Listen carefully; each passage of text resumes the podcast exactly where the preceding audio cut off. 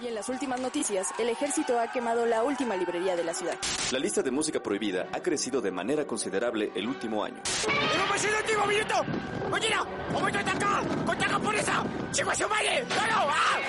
¡Seguimos informando para Freak News! Transmitiendo desde la capital del imperio, Freak Noob News, lo último que queda. Hola amigos, bienvenidos sean a un nuevo streamcito de jueves. Bienvenidos a, por primera vez, a este bonito proyecto mamador de lectura y cinematografía en donde vamos a estar hablando de diferentes proyectos eh, mamadores. Y pues, damas y caballeros, el día de hoy estamos aquí reunidos en la casa de Ilúvatar para hablar de nada más y de nada menos de No tengo boca y de debo gritar y para esto no estamos solos, sino que hemos reunido a un panel a lo mejor de lo mejor, a lo mejor de la industria justamente, a los mejores canales del mundo del entretenimiento. Y empecemos de derecha a izquierda. El día de hoy nos acompaña nada más y nada menos que el buen eh, sería de derecha a izquierda, o sea, eh, eh, creo que pues, bueno, yo te veo en medio. Pues empecemos con tú que ya hablaste. El día de hoy nos acompaña la araña de los cómics. Araña de los cómics, ¿cómo estás? Bienvenido. ¿Cómo te ha ido? ¿Para qué hable? Este, muy bien, muy bien. ya sabes, aquí siempre listo para debatir de, los temas de, de, la actualidad y de los temas más mamadores que podamos aquí hablar. También nos acompaña nada más y nada menos que el asombroso hombre bolsa, joven bolsa, como se encuentra el día de hoy. Tal, muy bien. Yo pensaba que ya estaba llegando tarde, pero curiosamente llegué temprano. pero ya estamos listos aquí para ah, hablar de Buenas de Galaxia volumen 3. Perfecto, claro que sí, porque no puede haber nada más filosófico y este retador justamente para el alma que Guardianes de la Galaxia. Y por último, pero no menos importante, nos acompaña el buen Mike de Solo Sangrons. Joven Mike, ¿cómo se encuentra en esta ocasión? ¿Qué tal, qué tal? Muy bien, saludos a todos los espectadores de este bonito eh, Freak News. Ah, pues muchísimas gracias a ustedes por acompañarnos el día de hoy. Y bueno, pues el día de hoy comenzamos justamente en esta edición 473 de el, el Freak Noob News Podcast y en estos jueves de streamcito a través de Twitch, pues una nueva dinámica, la cual pues es estar hablando de diferentes temas, los cuales pues salen por completo de lo normal, los cuales pueden llegar a ser temas bastante subversivos y que de cierta manera manera desafían por completo las expectativas. Y el día de hoy hemos decidido empezar justamente estas platiquitas con la historia de No tengo boca y debo gritar, escrita por Harlan Ellison. Y esta historia fue, fue propuesta nada más y nada menos que por nuestro querido araña de los cómics, lo cual nos lleva a la siguiente pregunta. Mi querido araña, ¿por qué has decidido que esta sea la primera lectura, eh, tu lectura propuesta y con la cual pues estamos empezando esto, mi querido amigo. Perfecto. Eh, bueno, ¿por qué decidí esta lectura? Primero que nada porque es una lectura que no hace mucho descubrí, de hecho, eh, y leí, me gustó mucho, la verdad. Y justamente cuando propusiste esta idea de tocar todos estos temas eh, que quizá no tocaremos en un podcast normal eh, y con las opiniones que creo que podríamos dar y aportar. Creo que es un buen tema, una buena lectura eh, como pináculo de muchas de las obras de ciencia ficción que tenemos hoy en día, remontarnos a esto. Y de igual forma, pues con este tema de la inteligencia artificial, que está pasando con toda esta controversia que hay por estas pinturas hechas por inteligencia artificial que incluso una ganó una competencia, un premio y, no quieren hacerlo hacerlo valer por ser una inteligencia artificial, eh, muchas cosas complejas que estamos viviendo y, y que hasta cierto punto generan incertidumbre en la sociedad, incertidumbre eh, en, en nuestra comunidad sobre, sobre la, inteligencia artificial. Podemos encontrar en YouTube gran cantidad de videos hablando de eso, de qué tan peligroso es o qué tan peligroso será en un futuro la inteligencia artificial o si logrará eh, superarnos eh, de cierto modo, más aparte de todas las películas, series y obras donde las máquinas se revelan.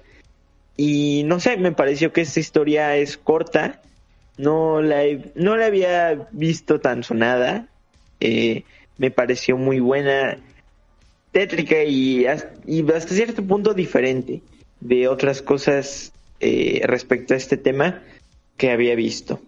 Entonces, me, me gustó la idea para, para empezar con esto, algo sencillo y corto.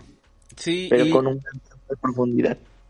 Nada, como datos curiosos de esta obra, la obra fue escrita originalmente en el, en el 67 y eh, posteriormente, justamente, pues esta idea solamente nació como una idea corta, un pequeño cuento corto para eh, este una revista, si no me equivoco, de ciencia ficción y terror. El editor dijo, sabes que este pedo está bastante chido, acábanos este cuento y bueno, pues estaría ganando para justamente en el año de 1968 el premio Hugo a mejor relato corto de ciencia ficción.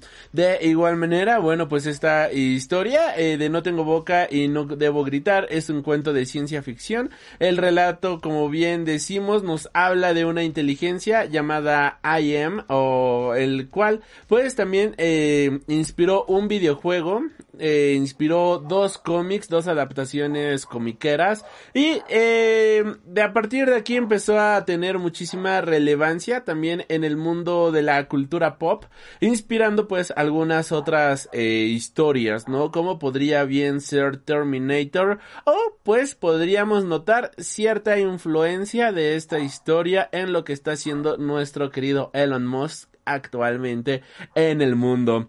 este ¿Cómo, ¿Cómo se les hizo esta lectura, mi querido hombre bolsa? ¿Tú ya conocías esta historia? ¿No la conocías? ¿Cómo se te hizo? La conocía, la verdad. Sí, era un, un relato del cual ya tenía cierto conocimiento. Cuando te topas con, con ciencia ficción, muchos hablan de esta, de este cuento corto.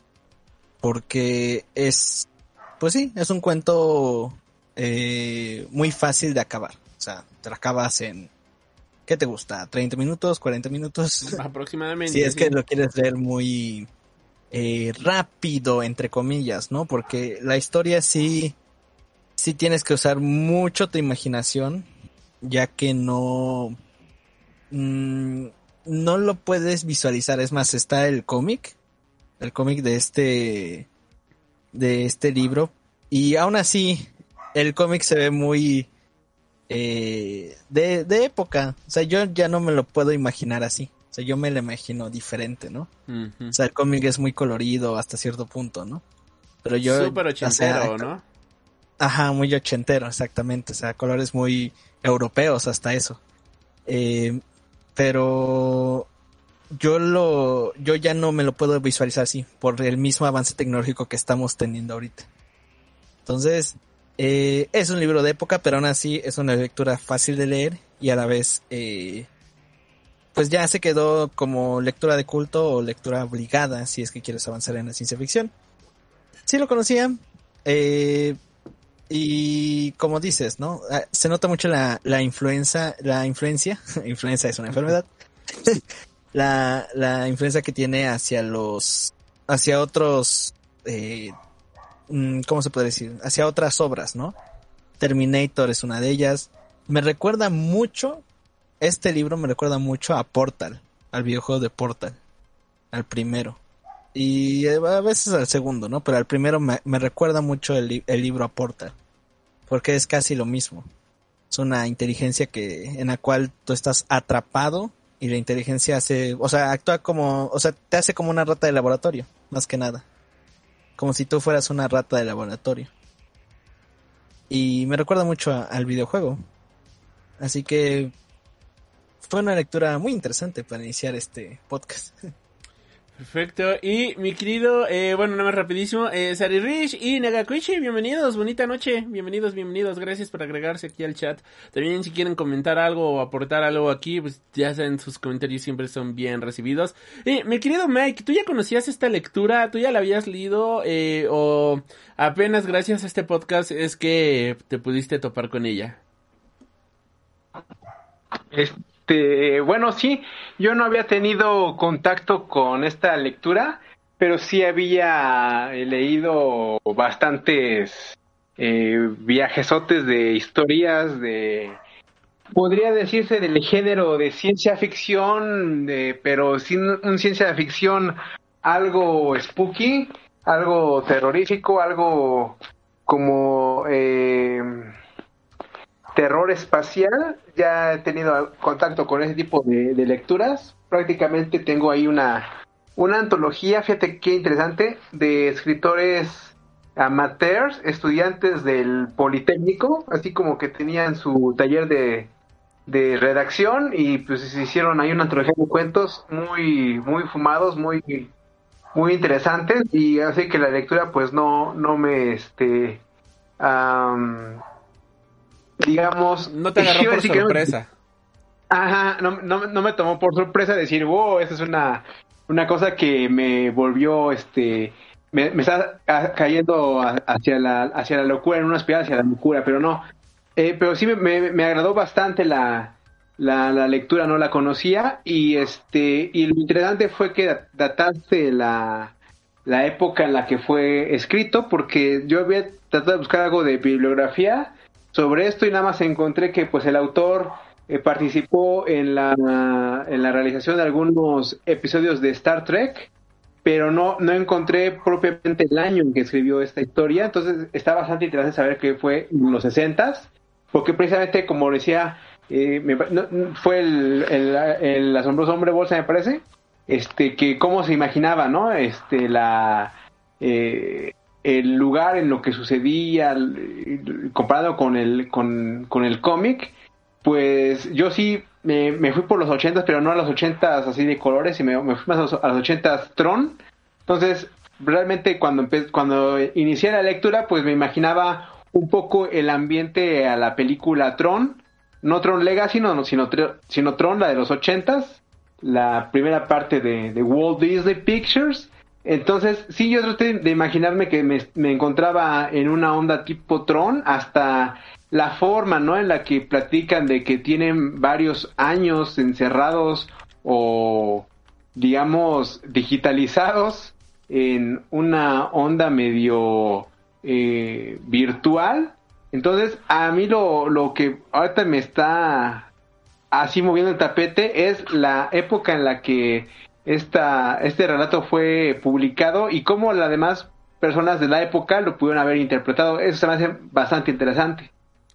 Sí, exacto, ¿no? Yo, pues vaya, esta lectura, eh, ya, bueno, ya terminaste el comentario, ¿verdad? Sí. ok, no te voy a estar interrumpiendo. Yo, yo, esta lectura la conocí hace ya unos tres años más o menos.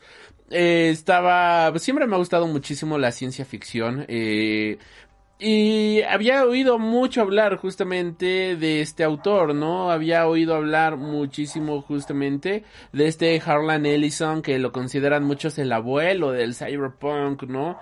Que, vaya, ya una vez que lo empecé a leer, tuve eh, la fortuna de que un familiar justamente fue a, aquí en México está muy cabrón encontrar su libro y tuve la oportunidad de que un familiar fue a, a los United States of Trump y me consiguió justamente una edición chiquita que venían un buen de cuentos justamente de este chico, bueno, de este Harlan y de este chico, ya ahí sí como si lo conociera, ¿no? Como si todavía fuera joven.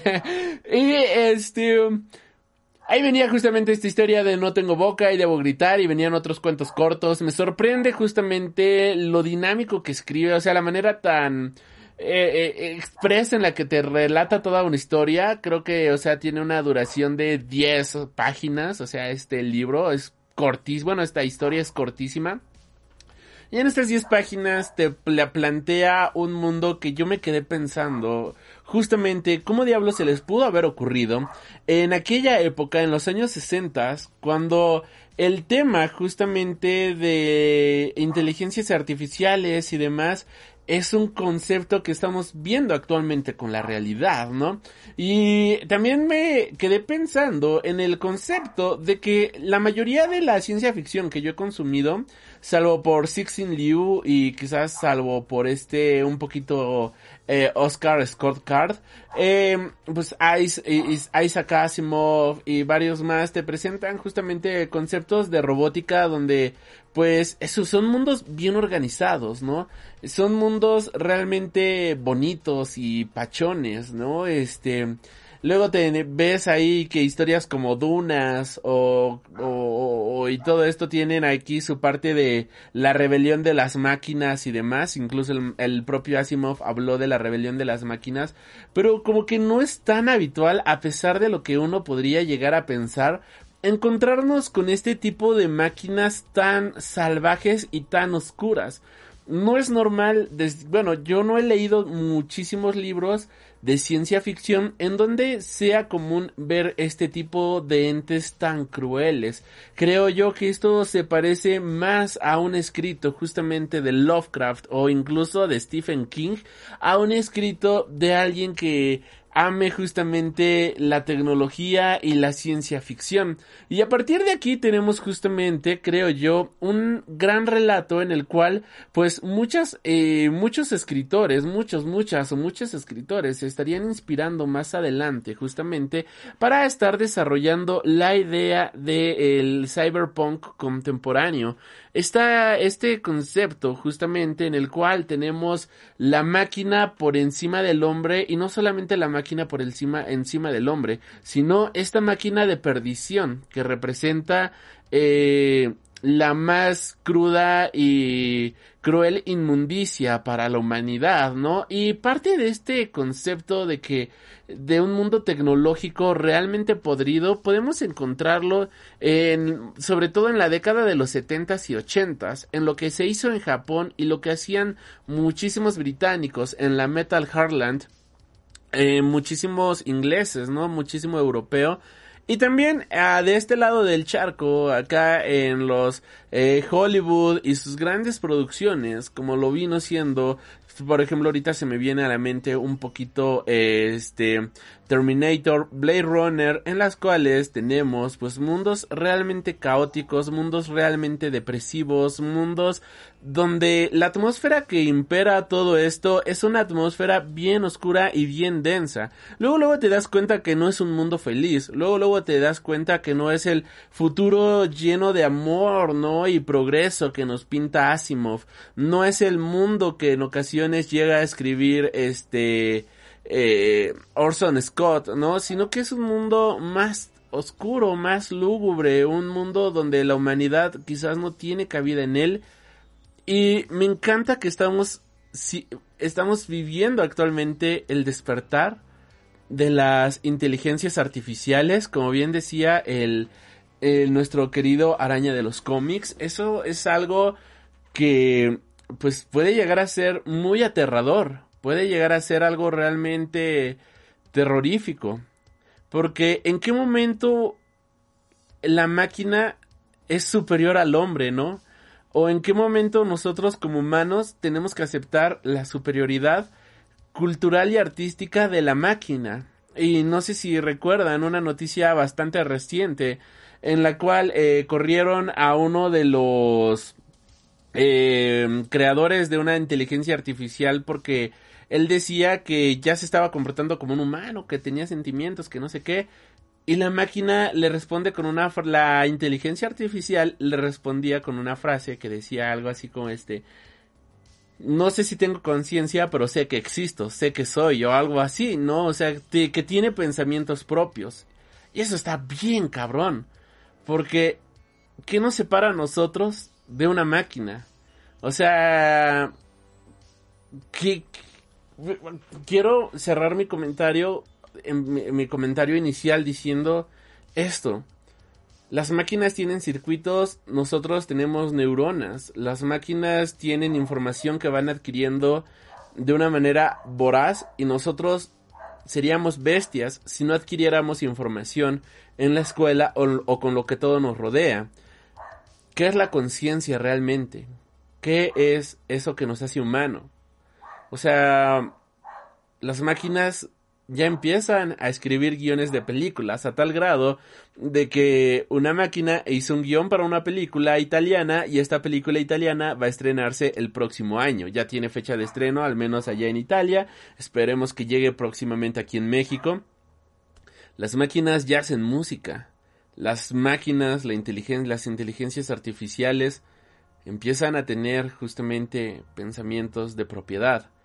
Y la máquina IM esta máquina lentamente comenzaba a tener también estos pensamientos, a tal grado de compararse contra con Dios. Y esto nos lleva a este punto. Si Dios nos hizo a su semejanza, según el mito judio-cristiano, nosotros acabamos de hacer las máquinas a nuestra semejanza.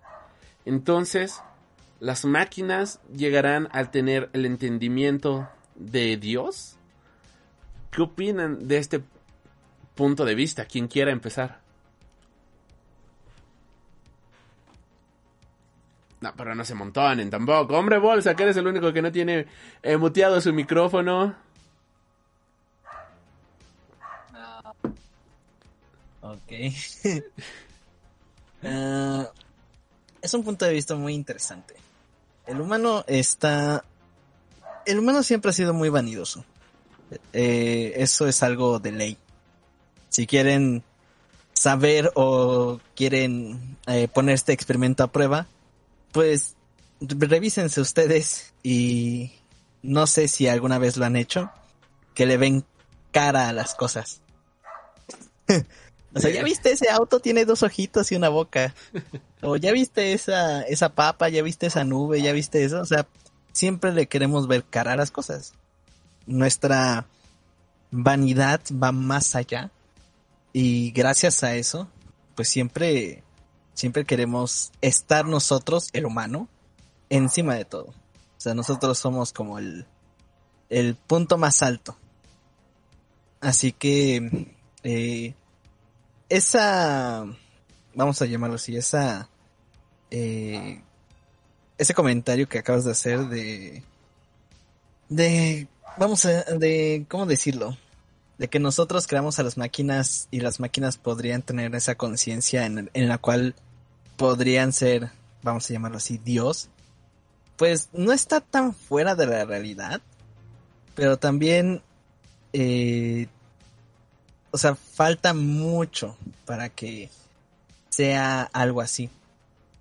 El, en el libro lo relata muy bien, es más, en el libro ese concepto de Dios es muy interesante porque, eh, ¿cómo se llama la máquina? AM, ¿no? AM. AM. Ajá. Que AM. eran justamente las siglas de Alias Ajá, de Master Computer. avanzada, no sé qué. Avanzada- Arctic Monkeys. Ajá, de Arctic Monkeys, obviamente. este, Oh, por Dios, de- el disco AM de Arctic Monkeys se llama AM. Porque Así es, era- ¡No mames! ¡Oh! Se llama AM. Yo dije, Eh, AM, ah, qué curioso nombre, ¿no? Porque qué buen disco. Que por- No sé por qué mucha gente dice que ese es el peor disco de los Arctic Monkeys. Están bien pendejos, pero bueno. Y no me había dado cuenta de eso, ¿no? Que me siento bien pendejo en este momento. Sé que todo el mundo lo había sabido. Bueno, está bien. Ya, ya, ya. es. Cada- se aprende una cosa nueva cada día. Ay, ¿Cómo no puedo darme cuenta? ¿Se dan cuenta por qué los hombres no entendemos las indirectas? Así que no, no hagan indirectas. Si, si quieren seducir a otro hombre, no hagan indirectas, por favor. Ya, ya se dan cuenta cómo somos. Continúa. Ah, bueno, es, algo muy curioso en, en el libro es que ya la máquina AM ya está en todo el mundo. O sea, nunca, pues, porque es un libro, en, en el cómic igual no se ve. No vemos cómo está el, el mundo o el planeta. Pero por lo que sabemos o por el mismo relato, Pues obviamente, dice- no lo vemos. señor Bolsa no es cómic, es un libro, señor Bolsa. Eh, es que No, también se hizo, se hizo la- Puedes leerlo. Eh, Ah. Sí, cierto que, que también hay adaptación en cómics. Exactamente. Por lo que le- por lo que leemos nos da a entender que el la AM ya está en todo el mundo. O sea, eh, y es algo muy curioso. Porque si lo quisiéramos poner a, a AM como esta entidad, esta entidad que podríamos llamar Dios, pues sí entraría en el significado de la palabra, ¿no? Un ser omnipresente que está en todas partes y omnipotente, que puede hacer todo, y omnisciente, que sabe todo. En el libro, bajo ese contexto, funciona muy bien, porque entra en las tres características, omnipresente, omnipotente y omnisciente. No sabemos si va a llegar un punto en el cual nosotros lleguemos a, a tal grado en que la tecnología avance. Sí. Eh, algo, no lo sé, no lo sé. no veo el futuro, vas a decir. Es más, cuando pase ni voy a estar vivo, imagínate. ¿Por qué? Porque el autor te relata, es, es- es muy interesante lo que, lo que acaban de comentar. O sea, el autor lo escribe en 1960 y tantos, ¿no? 63, 67. 67. Eh, en una época en la cual hasta el mismo libro lo relata, o sea, está pasando la Guerra Fría. Y muchos pensaron que la consecuencia de la Guerra Fría iba a ser la Tercera Guerra Mundial. Es más, hasta eh, acabo de ver un, un programa, bueno, un video en YouTube de, de Televisa que eh, preguntó en los ochentas que cuáles eran sus propósitos de año nuevo. Muchos Ah, decían sí. que También me la sugeridos. Ajá, que querían la paz porque está la guerra de Estados Unidos contra, contra otros países. O sea, la guerra siempre ha estado presente. Así que en los 60 tener un pensamiento de guerra no era tan extraño. Pero también lo que te dice el autor es que la tecnología iba a avanzar muy rápido, demasiado rápido. Y pues apenas está, podríamos decir que estamos yendo a paso veloz, pero no tan rápido. Sí hemos visto un avance tecnológico extraordinario, pero todavía falta un poco más, más allá. Eh, obviamente es un libro de ciencia ficción, por eso la palabra ficción. Eh, Tuve en cuenta que la ciencia ficción de hace 100 años fue la realidad de hace 40. sí, o sea, podríamos decir que sí, pero aún así, autores como Asimov te relatan que los robots van a existir y sí existen los robots, pero todavía falta para ver aún, para que tengamos ese contacto eh, Como aparece, ¿no? En los humano robot. sí. humano-robot cercano. Es más, Tenemos algo que- que se iba a estar muy, muy cabrón en la tecnología y pues, Sí, no. o sea, eso va a estar muy, muy cañona. Algo que yo estaba meditando y pensando ahorita que, que estábamos leyendo el libro fue, no manches, eh, el avance tecnológico es tan grande que las futuras generaciones, o sea, no los que están ahorita, la generación, ¿qué? ¿Z? ¿X? Ya no sé cuál es la que está atrás de nosotros. la de los ¿Pandemias? 2000. Ay, no sé. Ajá. No, Ujú, la, Pandemias, toqueros.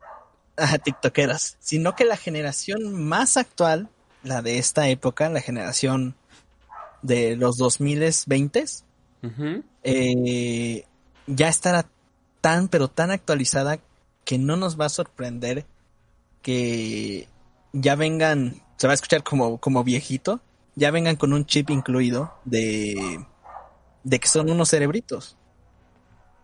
O sea, algo que, algo que se ve mucho en el cyberpunk es que ya la misma sociedad está en decadencia por la misma tecnología y la misma sociedad.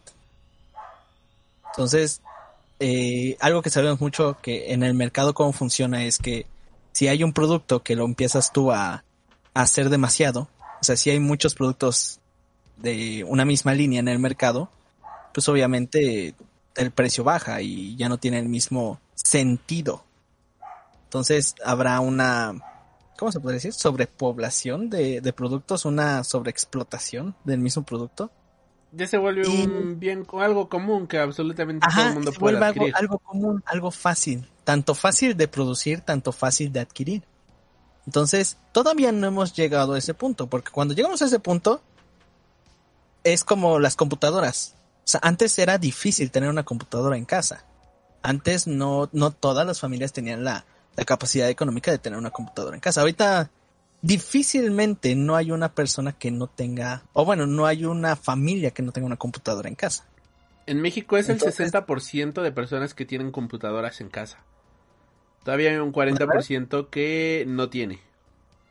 Ah, sí, pero no, no podría yo decir, o sea, Bueno, este Eh, dato es prepandemia también. Y yo me imagino Sí, que con la pandemia aumentó. Sí. Eh, sí, obviamente. Prepa- Prepandemia aumentó igual la venta de cámaras y micrófonos. Sí. Eh, así que no sabemos ahorita cuáles son las cifras verdaderas, pero ya no es tan difícil adquirir una computadora. Lo mismo, si queremos verlo muy a futuro, pasaría también con los robots. O sea, me gusta, a pesar de que la película de Yo Robot no está basada en el libro de Asimov, eh, porque eh, Yo Robot libro son relatos y Yo Robot película es otra cosa. Pero me gusta como Yo Robot película pone el concepto de los robots como algo tan fácil de adquirir. Tan fácil. O sea, todos casi tienen un robot en casa. Y son robots viejos, por así decirlo. Entonces, en el futuro no, no nos va a sorprender cuando pase algo así. Es más, hasta vamos a decir que ya se habían tardado. Ahora bien, Regresando al tema de, de que un robot o una inteligencia artificial pueda ser Dios, híjole, es muy difícil hasta eso. En, en el aspecto de los elementos, claro. El libro te lo pone así. Que la computadora AM está en todas partes, sabe todo y, y aún así eh, puede hacer todo. Pero imagínate, a pesar de eso, de que está en todas partes y de que sabe todo, me gusta cómo termina el mismo libro. Porque la ponen, ponen a AM en una encrucijada. O sea, como dice el, el personaje principal, o sea, si lo quieres ver así, perdió. No pudo saber todo. O sea, no pudo saber que el personaje iba a matar a los demás. Y entonces ahí es cuando entramos en, en la dualidad de que ¿de verdad era Dios o era alguien que decía ser Dios? Pero Es que también esto nos lleva... Porque- Ah, bueno, sí. ajá. Porque podríamos decir que Dios, que Dios pues es, es perfecto. Y ante esa perfección de AM, pues perdió. Pero, por ejemplo, a ver si... eh, eh, Es que también esto es un concepto bien interesante. Porque al final de cuentas, AM necesita a los humanos para seguir existiendo. Y no solamente eso, ¿por qué Dios necesitaría de nuestros rezos o como dicen de nuestro diezmo, ¿no? Que el diezmo pues es para otras cosas, pero ¿por qué Dios necesitaría de los rezos? Si dejamos de rezar, Dios deja de existir. Y si deja de existir solamente porque dejamos de rezar, entonces realmente era omnipotente. Lo mismo sucede con AM. O sea, AM podría ser un dios, pero necesita a los humanos para seguir existiendo. Aunque esto nos lleva al concepto, ¿ustedes qué entendieron con los humanos? ¿Son humanos reales o son humanos cibernéticos? Pero me estoy adelantando a otro concepto que me gustaría debatir con ustedes. No sé si eh, Araña de los cómics o Joven Mike quieren agregar algo más a este concepto del dios de la máquina, el Deus ex máquina.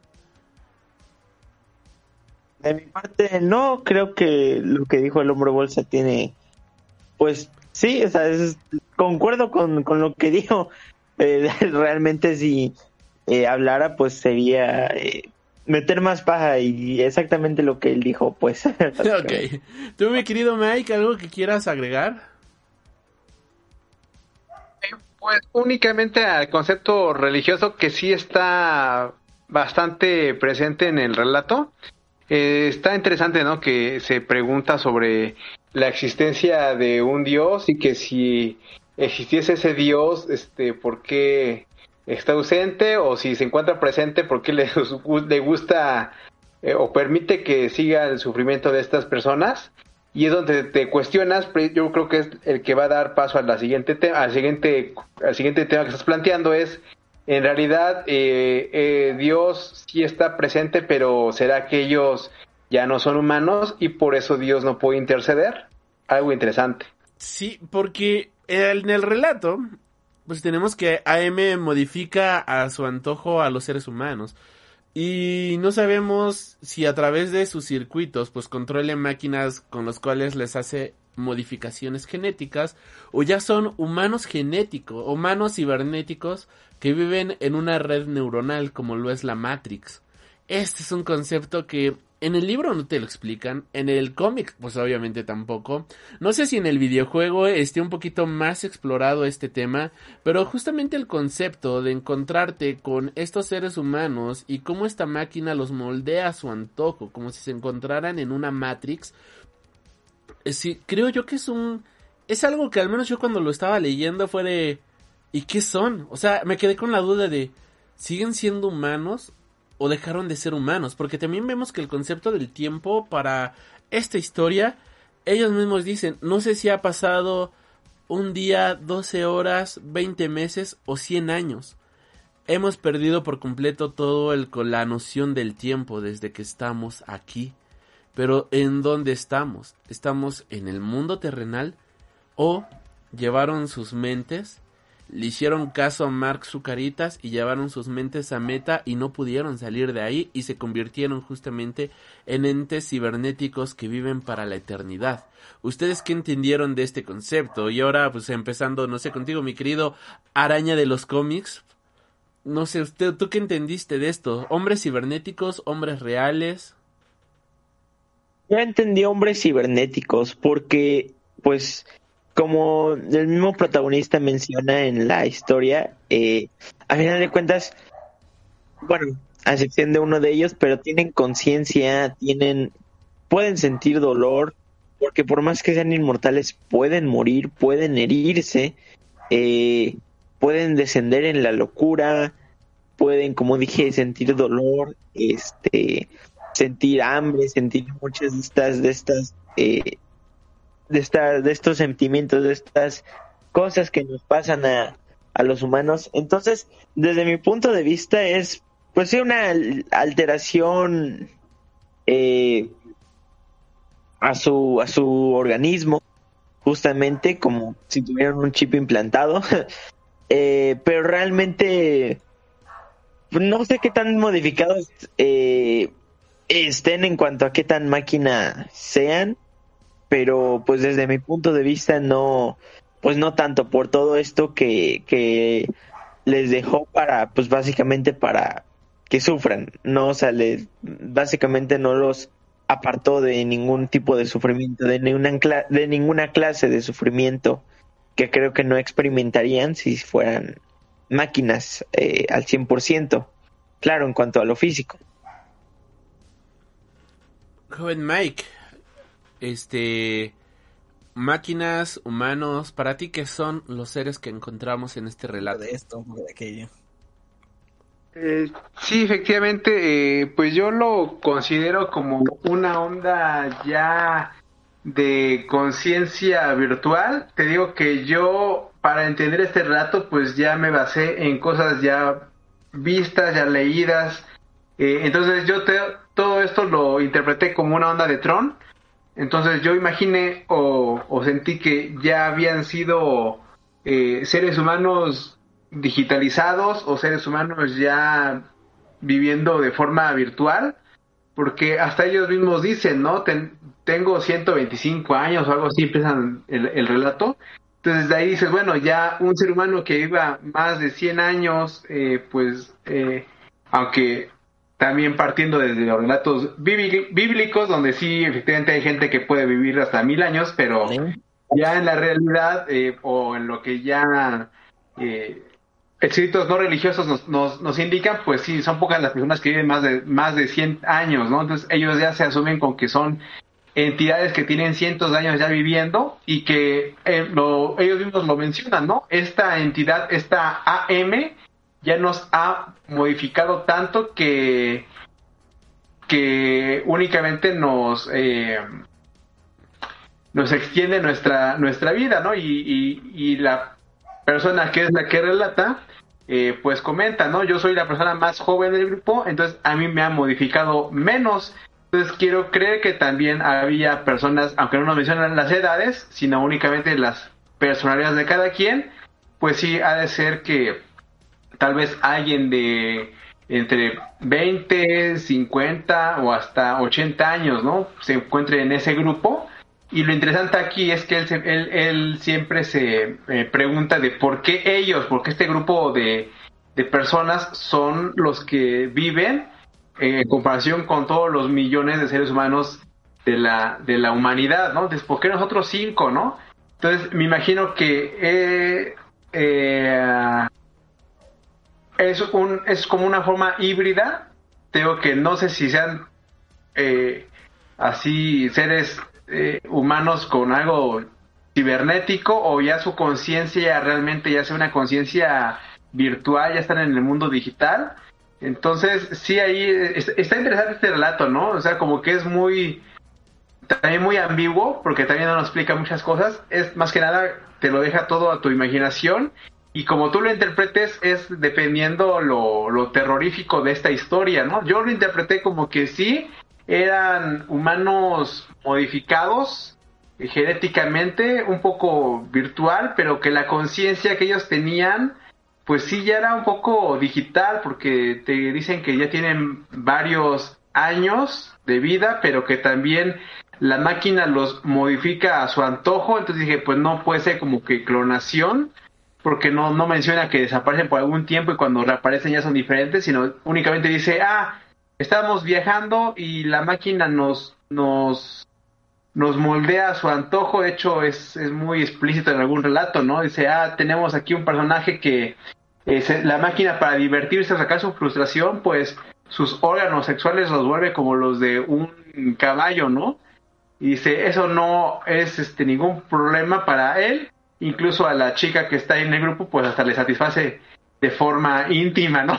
Es, muy explícito en, en su relato, es decir, ok, te estás eh, comentando que hasta hubo modificaciones eh, geni- eh, de genitales y que el- algunos resultados fueron buenos para algunos protagonistas. Y, y, y está, es, es bastante, es una lectura completamente enriquecedora porque es depende tu interpretación. Entonces yo lo interpreto como que sí, son eh, ya no humanos o, algo en el en el límite de, de la humanidad, ya con, el, con lo virtual.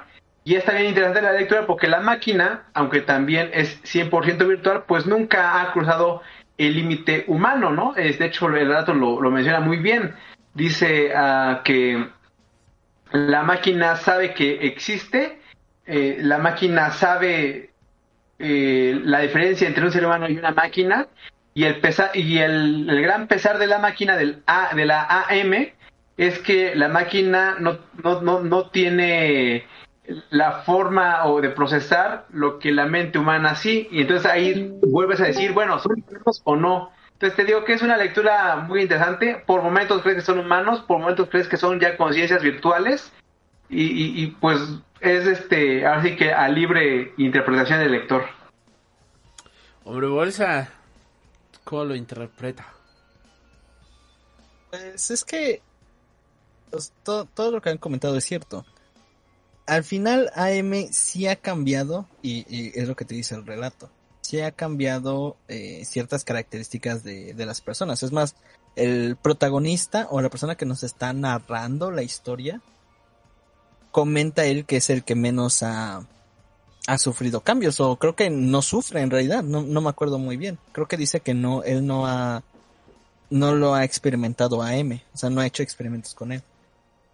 Que hasta cierto punto es, ¿cómo decirlo? Pero es al que peor le va. Ajá, es el que, es el que peor le va, obviamente. Pero hasta es muy poético en el sentido de que como él es el que nos está narrando, cuando tú lees la, el cuento, el, vamos a decir relato corto, es, lo, lo está relatando muy creativamente. O sea, sí te lo está explicando a su forma de, de ser, de lo que ve, de lo que siente, de, de lo que siente es más. O sea, una máquina puede sentir. o sea, lo único que siente AM es odio. Pero sabemos que hay mucho más allá del odio. Entonces, hasta es poético, ¿no? Que la persona que no ha sufrido cambios es la que te cuente todo de una manera tan detallada.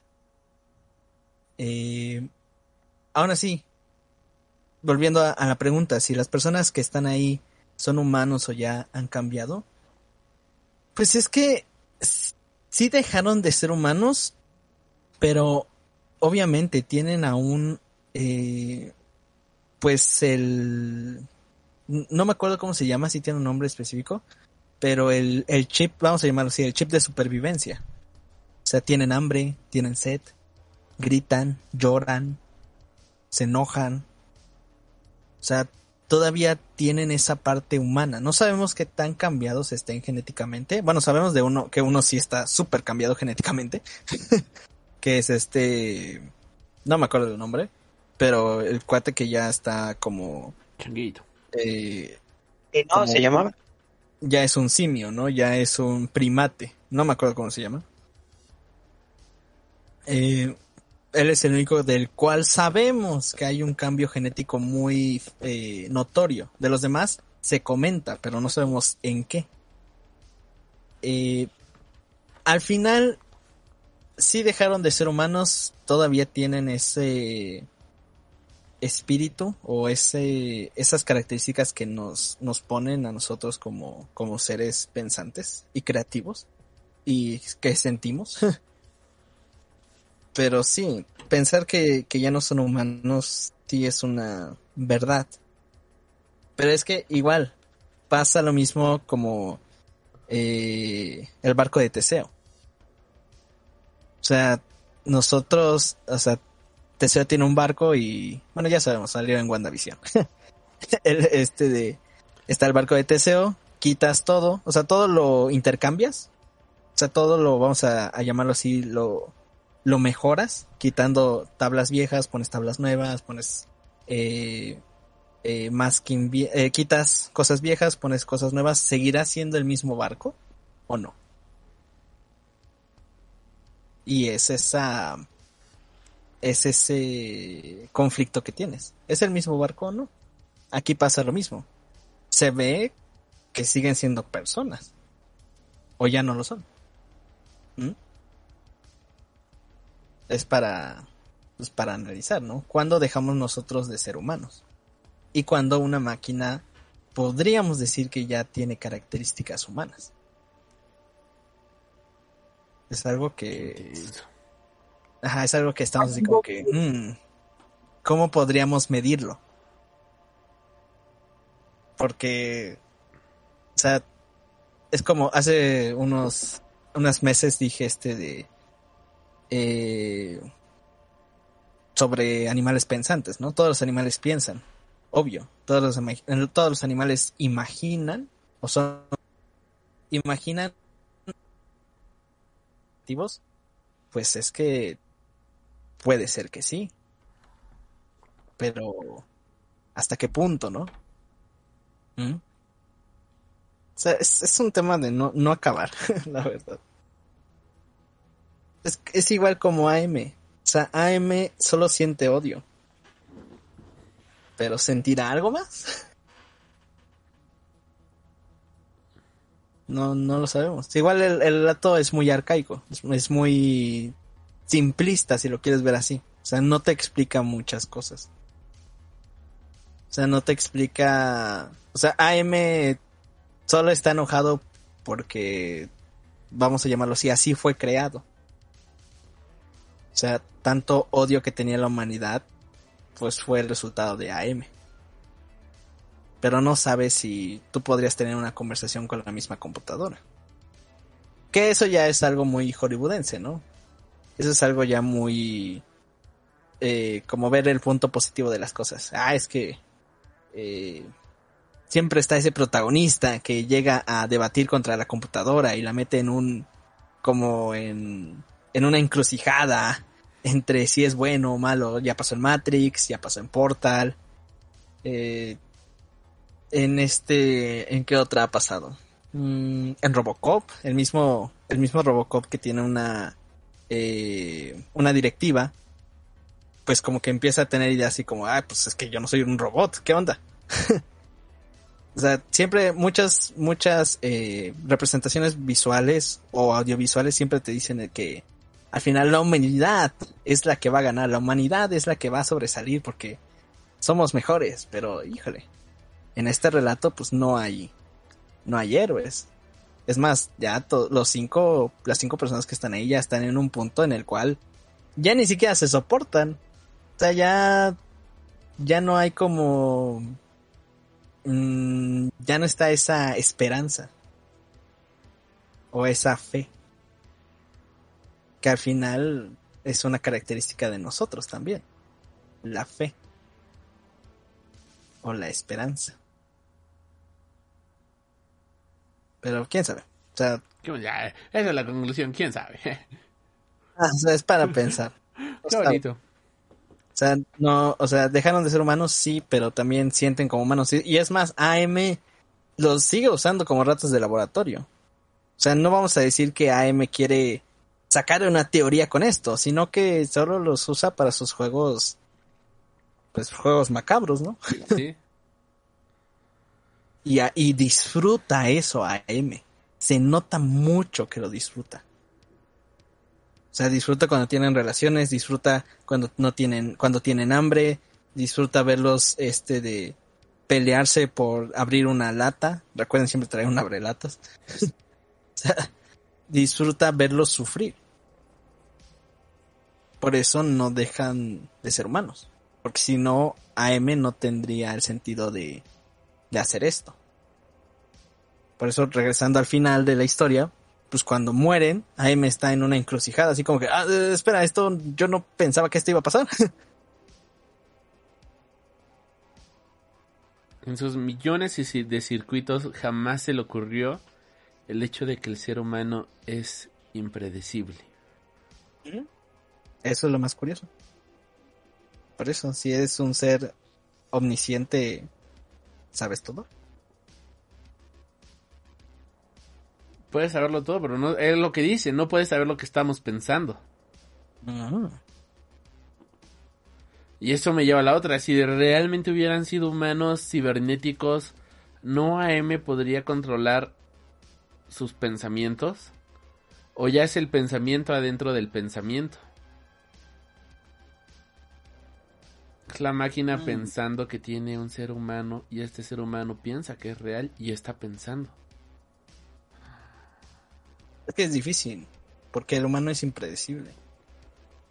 igual, bueno, eh, pues igual como menciona el hombre bolsa, yo creo que, eh, como dice, es impredecible y pues a final de cuentas venga.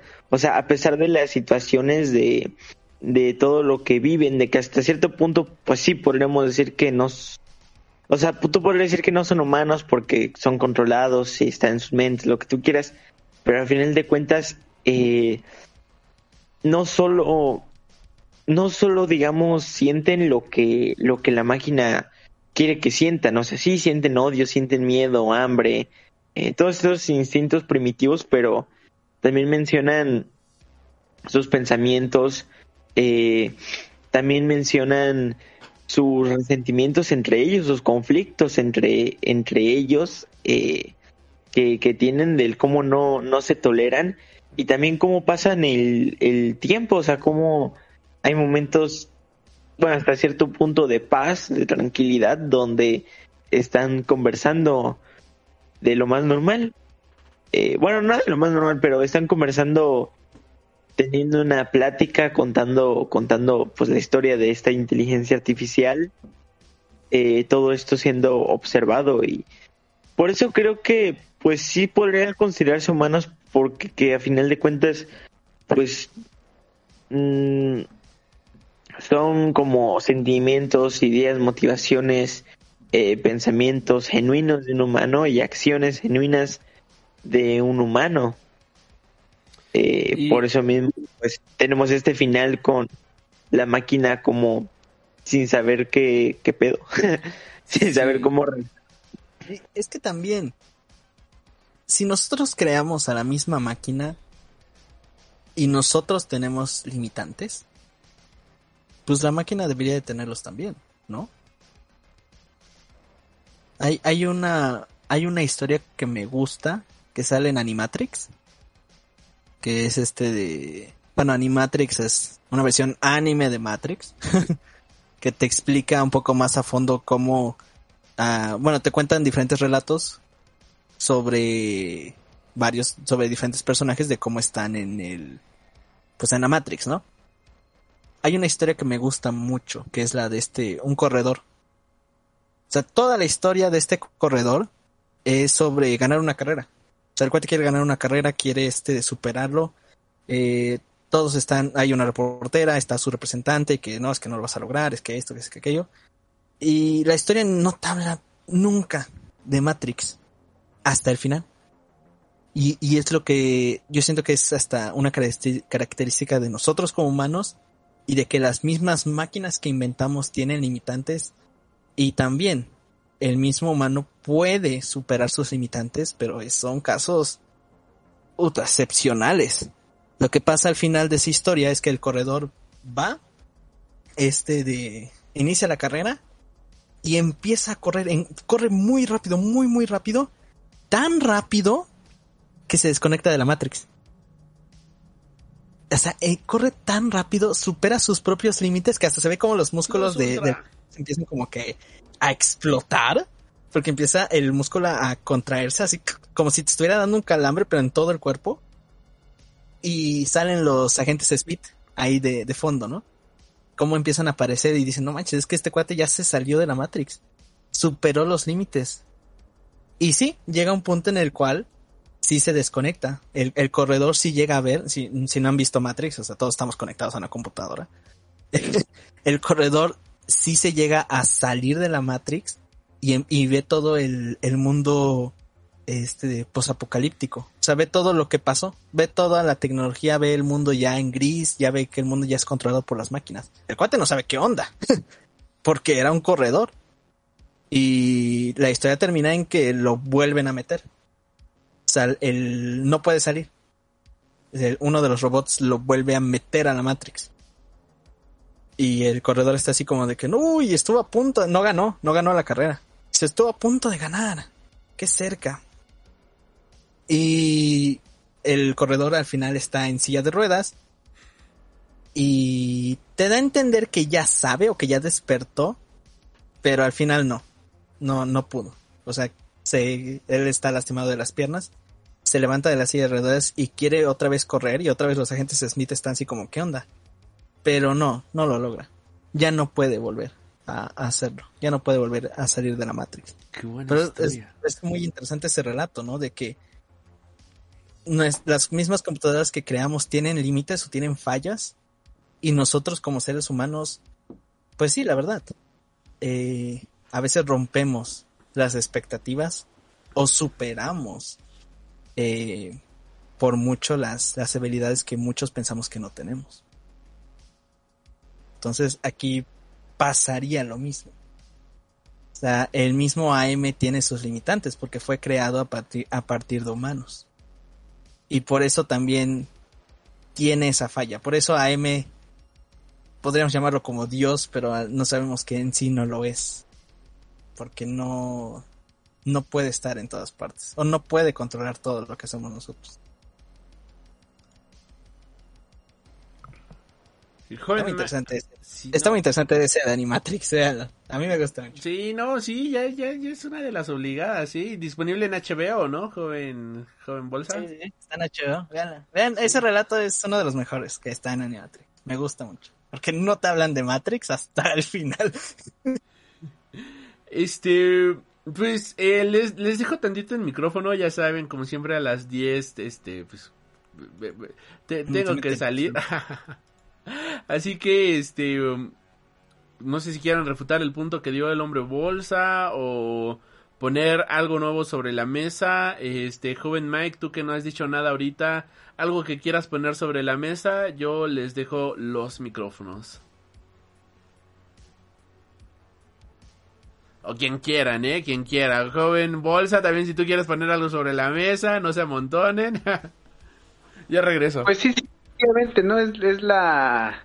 Es, es, yo, yo creo que es lo, lo interesante del, del, del relato, es precisamente jugar con el lector de qué es lo que estás pensando, ¿no? Que si son aún humanos o no, pero también comprendiendo la época en la que fue escrita, ¿no? Como bien lo mencionas, fíjate, 1968-69, 1999, eh, Animatrix, todo eso, eh, pues son todo un mundo de historia eh, y de referencias pasando por muchísimas eh, creaciones literarias en el cine, cómics, todo eso. Y entonces, eh, pues nosotros ahora sí que tenemos bastantes referencias para poder imaginarnos ese relato de número uno, si siguen siendo seres humanos, número dos, si Dios existe en ese plano,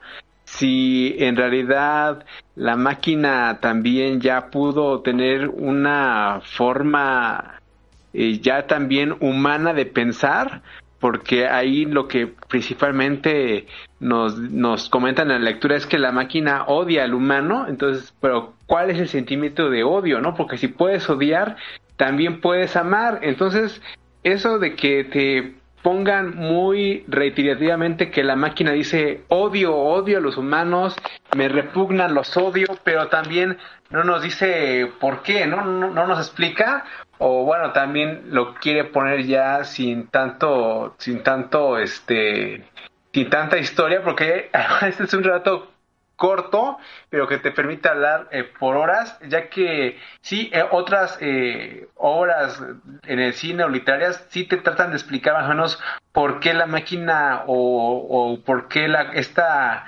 inteligencia artificial tendría que odiar a la humanidad y muchos se lo explican hasta en el mismo Matrix, ¿no? Te dicen por qué odian al ser humano y aquí te dicen el relato abierto y llanamente que AM odia a, la humanidad, no, no dice por qué, entonces es como, siempre, es un, es un relato muy ambivalente, depende en el mood en el que lo estés leyendo, tal vez un día lo lees y dices, ah, sí, Dios, no existe en este relato, los humanos eh, pues ya no son humanos, son ya seres virtuales y tal vez la máquina siempre fue una máquina, pero otro día que lo vuelvas a leer y tengas algún otro tipo de, de estado anímico, puedes pensar, no, tal vez sí Dios sí existe, pero eh, ya está en una forma virtual, entonces ahí no puede intervenir.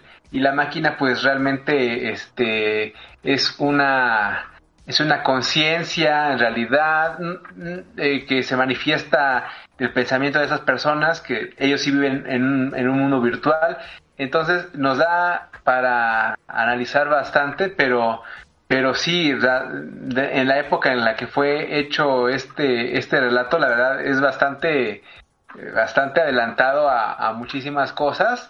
Y, y, la verdad es que sí está, es, todo es, todo es a, la interpretación, ¿no? Por ejemplo, también nos mencionan que la máquina no únicamente tiene poder sobre ellos, sino también sobre los elementos naturales o los elementos que afectan a estos personajes. De hecho, ellos dicen, ¿no? Que por qué no mueren, por qué, por qué no, no, no pueden ni siquiera hacer el intento de suicidarse, o no sé si puedo decir esta palabra aquí en Discord, pero la de eh, infligirse la muerte de manera voluntaria, no lo pueden hacer porque la AM está en un modo omnipresente, entonces siempre que, tratan de quitarse de forma autónoma la vida, eh, la máquina lo impide o los puede tratar de curar, obviamente no los puede resucitar porque dice, bueno, eso no lo puede ser una máquina porque es una máquina, no lo puede hacer, pero sí nos puede como que sanar o mantener vivos. Y menciona algo muy importante que sí los mata de hambre, pero también los alimenta. Y hay una palabra muy interesante ahí, dice que en alguno de sus múltiples eh, eh, años viajando por lo que sea que sea, llámese el, nuestro planeta Tierra o llámese mundo u otro plan terrenal o u otro multiverso, eh, dice que llueve, llueve maná, ¿no? Y eso en las lecturas bíblicas, pues el maná es más que nada la, la manifestación de Dios con los hombres y es alimento, es alimento, el maná es alimento caído del cielo para que los humanos se alimenten.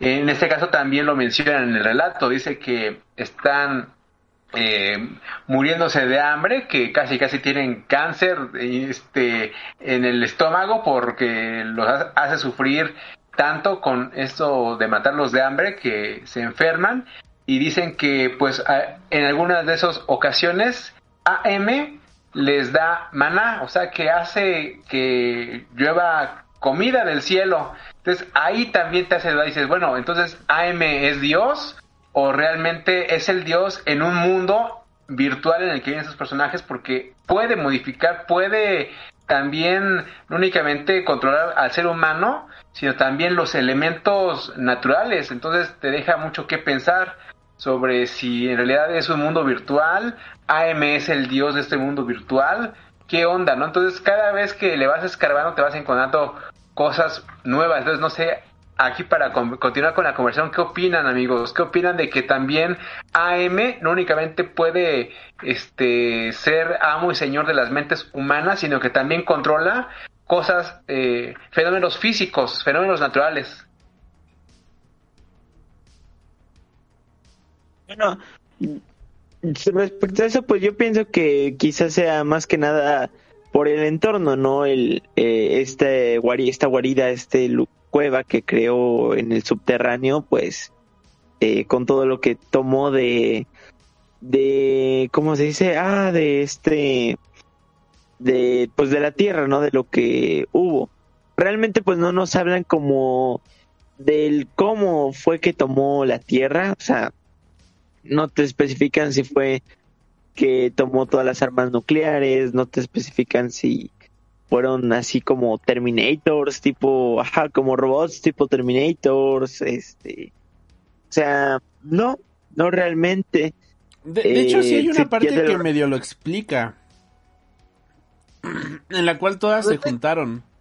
Te dice que se conectaron las AMs de todos los países, pero o sea, lo que dice eh, la araña de los cómics es cierto. O sea, no sabemos, o sea, se conectaron, pero no sabemos cuáles fueron las acciones que tomaron. Sí, exactamente.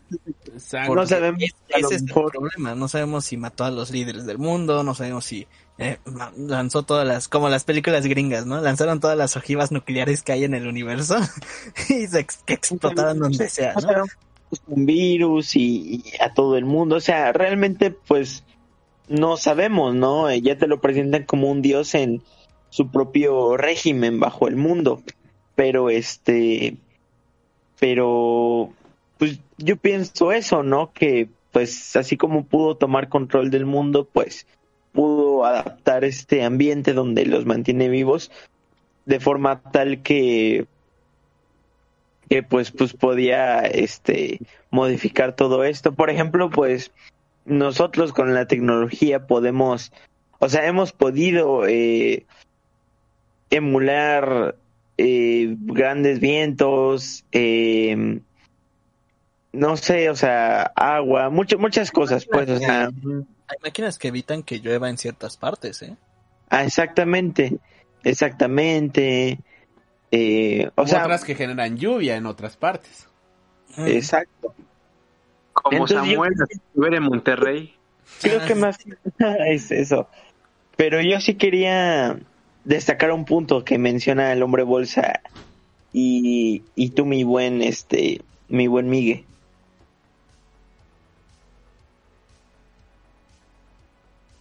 ¿Se cortó? Ah, no.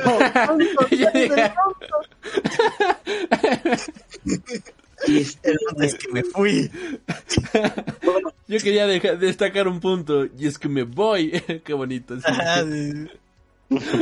Esto me pone más tenso que el libro. ¿Cuál es el punto? Eh, mencionaban ustedes que no.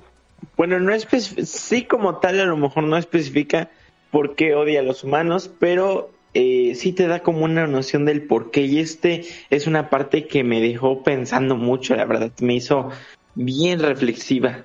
¿Lo puedo leer? Sí, adelante. Bueno, ¿sí se escucha todo bien? Sí. Perfecto. Mm. Entonces, esta parte dice así. Le habíamos dado una conciencia, sin advertirlo, naturalmente.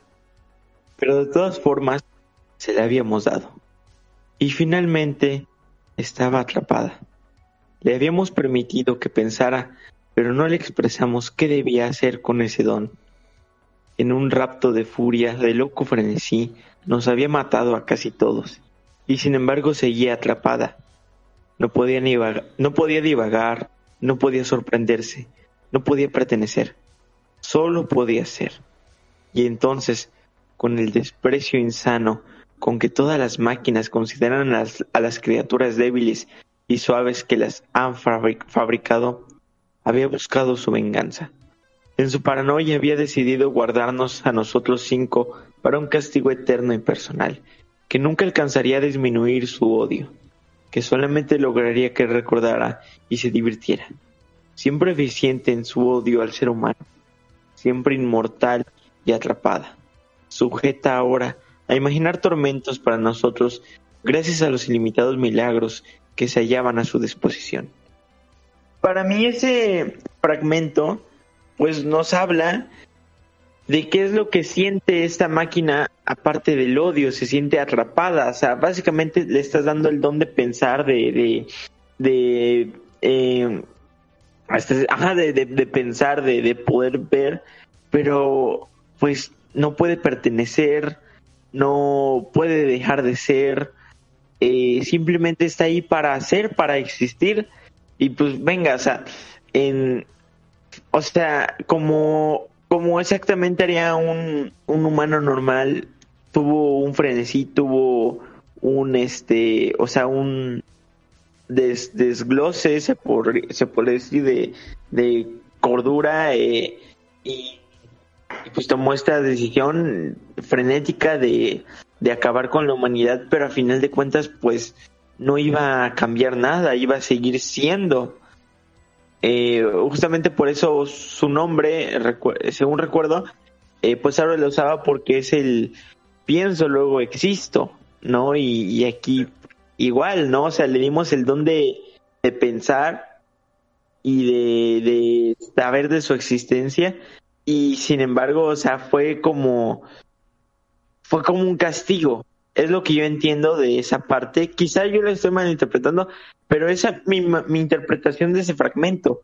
O sea, que quizá haya sido un castigo, ¿no? Eh, porque, no sé, quizás si le diéramos el don de pensar, de razonar, como nosotros hacemos a algún animal o algún ser, y supiéramos, o sea, y, y tuviera este don, quizá para él sería lo más horrible del mundo, no porque entendería para qué está hecho, entendería qué es lo que hace, cuál es su lugar y entendería que no podría avanzar más allá de ese lugar que tiene. No, o sea, si no sé, es mi punto de vista que si le diéramos el don de la conciencia a un perro, por ejemplo, pues ese perro quizás se traume con el saber que Como Ricky Morty.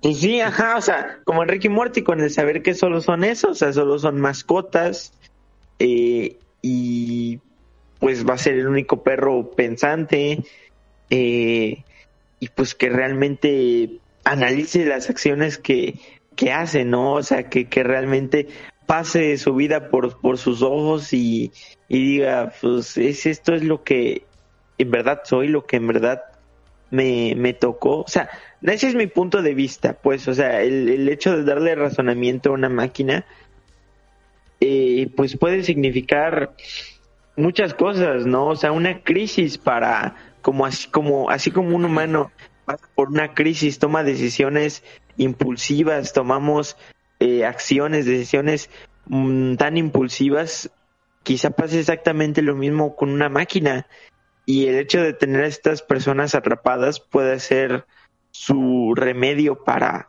hasta cierto punto no estar solo en su sufrimiento. ¿Crees ¿Me que por eso los humanos no sepamos real, no, no eh, despertemos a la vida sabiendo cuál es el sentido de la vida y que creo que esa es una de las preguntas más grandes que se ha hecho a lo largo de la historia. ¿Cuál es el sentido de la vida? ¿Por qué estamos vivos? Tú ahorita estás diciendo, si le decimos a un perro, le damos sentido a un perro, se podría volver loco, sí. Eh, ah, ya, ya tenemos esta serie de culto, ¿no? Que lo, que lo pone. Eh, pero también a un humano, ¿realmente sabemos por qué estamos aquí?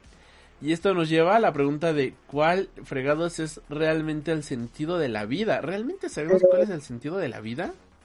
O sea, pero estamos de acuerdo que todos alguna vez pues, nos lo hemos preguntado. ¿no? Todos, todos alguna vez hemos, hemos reflexionado sobre, venga, ¿para qué estoy aquí, no?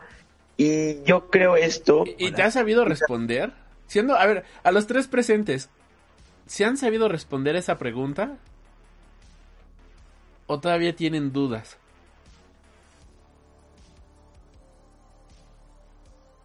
Yo no. ¿Tú No tú- tienes duda No o no te has sabido responder? Pues no me he sabido responder realmente. Ok. ¿Tú, hombre bolsa, sabes el sentido de la vida? O por lo menos el sentido de tu vida? Eso es de lo que estamos hablando, ¿no? Sí. Ah, ok. Ah, pues mira, bien fácil. Hasta hay una película que me gusta que se llama El sentido de la vida. ¿No- ¿Alguno de ustedes ya la vio? El sentido de la vida. No, no, no, no, no. Ah, ok, mira, aquí el joven Mike ya la vio. ¿Ya la viste tú, Mike? No. Ah, te entendí yo. Ok. Ah, no, no. Ah, A mí me suena, ¿recuerdas era? ¿De qué se trataba? de Bueno, encontrar hay una película que se llama la vida. Eh, en inglés, The Meaning of Life. Y es una película muy curiosa. Se las recomiendo si quieren. no es da fuerza a ver esta película. De la vida. Pues mira, al final el sentido de la vida es que la misma vida no tiene sentido. O bueno, de eso trata la película. Ah, de los Monty Python. Ajá, de los Monty Python. Ah, oh, bu- bueno, ah, ok. Exactamente así. Bueno, pero Alri, Ajá. eh, yo, o sea, bueno, está bien tu Ve, ve- punto, ve pero cómo yo- te cortó, ¿eh?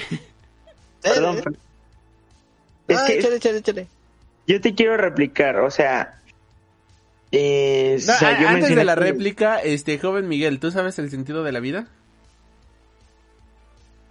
Eh, he tenido bastantes lecturas sobre eso y sí, sí llegué a una conclusión, es muy cínica, muy triste y es muy depresiva y después vuelves a hacerte un coco wash y ya la vas sobrellevando. Pues por lo que he leído en bastantes libros, desde Eduardo del Río Ríos hasta libros algo eh, no tan clavados en la filosofía, sino más clavados en la onda espiritual y un poquito de um, algo que llaman la energía universal. Ojo, no voy a mantener aquí con ondas de que vi- vibrar alto, pero la conclusión a la que uno llega es que el sentido de la vida es que no tiene sentido alguno. Únicamente estamos aquí para, pues, eh, pues, va- llanamente es vivir la vida. O sea, no tenemos ningún propósito, eh, ningún propósito más que el de nacer, vivir, reproducirnos y morir. Entonces, el gran, eh, de hecho, el, el único sentido de la vida es que todos vamos a morir y lo único que debemos hacer es pues disfrutar nuestra vida al máximo, tratar de gozarla, de ahí te ponen varias eh, propuestas de que puede ser con eh, pues eh, placer eh, pues ya sabes del cual de que no sé si lo puedo mencionar aquí en Discord placer sexual placer también afectivo En Discord también sí, placer en Twitch por no lo sé. también placer por por la aliment- por la comida, placer por convivir con otros seres humanos, placer por disfrutar la naturaleza. Entonces, básicamente, el propósito de la vida es venir a disfrutar de todo lo que nos ofrece la tierra. Eh, llámese, ya te digo, este, compartir cualquier tipo de experiencia afectiva o física con algún otro ser humano y también de gozar de todo lo que pues tenemos en el planeta Tierra, llámese pues eh, nadar, eh, correr en el bosque, este, mm, exteriorizar tus sentidos del olfato, del tacto en la naturaleza. Entonces, básicamente es venimos aquí a la vida a gozar lo que tiene, tenemos en este planeta Tierra y después morir. Entonces, este, obviamente aquí ya viene eh, la, la otra contraparte de que si únicamente venimos a la Tierra a vivir, a gozar, o sea, también a acabarse los recursos naturales, ¿no? El agua, este, contaminar todo eso, pero, pero gozar lo que tienes, pues también es darle un propósito a la vida. Como la vida no tiene sentido alguno, hay que darle un propósito para poder vivir. Que esto nos lleva de la mano con AM. AM es consciente porque el, el ser humano le dio conciencia, pero la máquina no supo qué hacer con esa conciencia de su existencia. Entonces, el propósito que le dio a su vida fue voy a matar a todos los seres humanos y me voy a vengar en cinco personas específicas por haberme hecho, pues, haberme dado la vida. Me voy a vengar de los seres humanos por haberme dado la vida. Y ese es el propósito de la vida de AM, que es odiar al humano. Entonces, el propósito de la vida de AM es odiar al humano y vengarse por lo que sea que él siente que le hicieron vivir.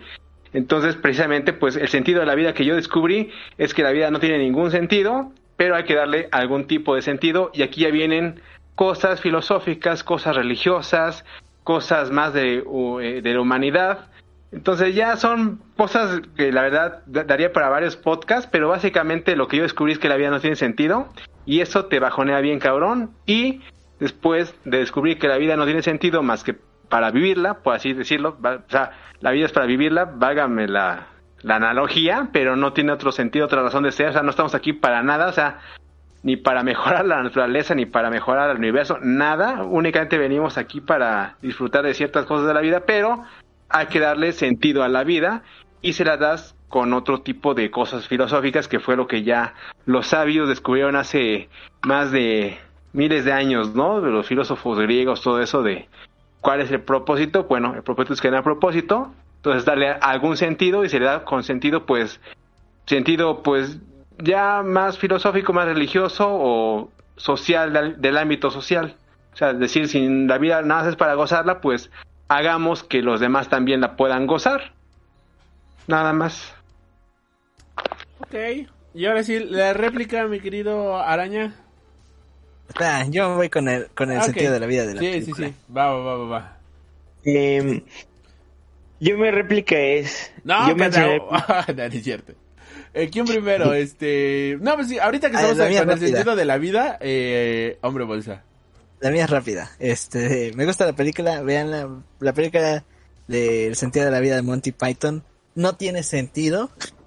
Es una película muy extraña por eso, porque es lo mismo. La, la vida no tiene sentido al igual que esta película no lo tiene. Es muy extraña la película. Por eso no es una película para todos. Ni no es que te lo ponga filosóficamente, sino es que a veces no tiene sentido. Al final, en toda la película, muchos, muchos están diciendo que... ¿Y entonces cuál es el significado de la vida? Porque la película rompe la cuarta pared, ¿no? ¿Cuál es el significado de la vida? Y me gusta al final con lo que dice de la respuesta al significado de la vida. Bueno, no es nada muy especial.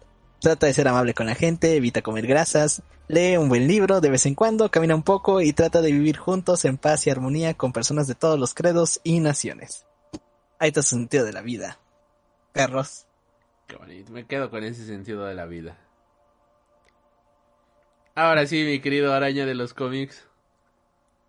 Yo quiero replicar porque mencioné el punto del perro de que, bueno, si le das conciencia a algún ser, eh, pues venga, que no lo tiene, podría reaccionar de, de una manera violenta.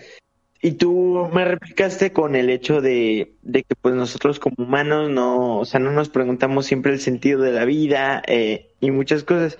Pero aquí hay una situación que no estamos viendo. ¿Realmente hay un ser externo mayor a nosotros? O sea, a lo que me refiero aquí es que si nosotros como humanos decidimos darle eh, conciencia a una máquina, pues esa máquina va a saber que quien le dio conciencia, que quien la creó, fue un ser humano. fue un ser, mm, por así decirlo, superior al darle conciencia, eh, como aquí pasó en, en este caso, eh, que tomó venganza contra nosotros. Pero aquí realmente hay un alguien a quien podamos recriminarle, o no tanto recriminarle, pero adjudicar el darnos conciencia. Y creo que es un tema, o sea, muy interesante, porque nosotros no podríamos verlo desde ese punto de vista, o sea, no podríamos como decir, no, es que tal persona, tal, tal, tal raza, tal, o sea, no. Eh, no sé si me estoy dando a entender, pero si nosotros le diéramos conciencia a, como dije, una máquina o un animal, pues sabría como a quién adjudicárselo, ¿no? Sabía que fuimos, sabría que fuimos nosotros y podía, podría reaccionar ante su lugar en el mundo, porque nosotros, a final de cuentas, ¿qué, está más arriba que nosotros en este mundo? ¿No? O sea, que ocupa un mayor puesto eh, que realmente nos sintamos como inútiles ante, ante esa otra cosa, ¿no? Justamente, o sea, justamente por eso el miedo del humano a que una máquina nos supere, porque realmente, o sea, realmente exploramos el miedo que, que puede sentir un perro, que puede sentir una máquina al tener conciencia y saber su lugar en el mundo. Pero nosotros, o sea, nosotros tenemos bajo nuestro criterio el mejor lugar en el mundo, o sea, mm, somos seres inteligentes, somos, estamos prácticamente todo el mundo eh, y no hay como algo o alguien eh, arriba de nosotros eh, que pues que, que, o sea, que realmente dijéramos, ah, no, pero es que este, pues conocemos nuestro lugar en el mundo y no nos gusta porque queremos lo que ese otro, esa otra cosa o, o sea, otra persona tiene. Eh, que como dije, creo que es algo que puede pasar con, con una máquina, con, con un ser, y creo que es justamente lo que, lo que también pasa con, pues con la máquina, ¿no? O sea, tiene conciencia, sabe que fue diseñado para, para una competencia entre nosotros y quiere tomar venganza, o sea, tiene, tiene todas estas dudas, todas estas eh, emociones que explotan en, en, acabar con la raza humana. Y, y pues hasta sabe quién adjudicar su sufrimiento, no su sufrimiento constante, si lo queremos ver así, que se transforma a odio por, por nosotros, eh, pero como digo, realmente nosotros, pues sí, buscamos un valor de la vida, pero se lo podemos eh, adjudicar ese sufrimiento a, a alguien más, ¿no? O sea, podríamos identificarnos con, pues, con, con ese, esa idea de, de una máquina o, o de un ser que consideramos inferior adquiriendo conciencia, siendo nosotros eh, desde nuestro punto de vista superiores a ese otro ser. Ok. No sé si me di a entender, a lo mejor. no. No, sí, sí, sí, sí, sí, sí, sí, sí, sí te, sí se entendió, joven. Se entendió completamente y está, y está bien, Está bien, está bien y está bien. Yo creo que alguien superior a nosotros creo que solamente Google, ¿no? O sea, ya quien está por encima de nosotros ya son las ya realmente ya empiezan a hacer las inteligencias artificiales y empiezan a hacer algunos algoritmos, ¿no? No, por ejemplo, esta nota de que eh, el algoritmo de Facebook sabe con un noventa y tantos por ciento de precisión cómo vas a morir, ¿no? Y es como, ay, qué cabrón. Eh, eh, esos son temas como que dices, le hemos dado tanta información. ¿Mande? Fácil, morir solo. Qué bonito. Hay películas por eso, porque yo vi una película de una aplicación que te decía cuánto tiempo te, te faltaba para morir. Me gustaría ver una película de terror que te dijera cómo vas a morir. Googleándote. No, de, de, hecho yo, hay un libro, yo, yo, le, yo vi un libro que se llama, este, Al final mueren los dos, que hay una aplicación que te manda mensaje el día de tu muerte.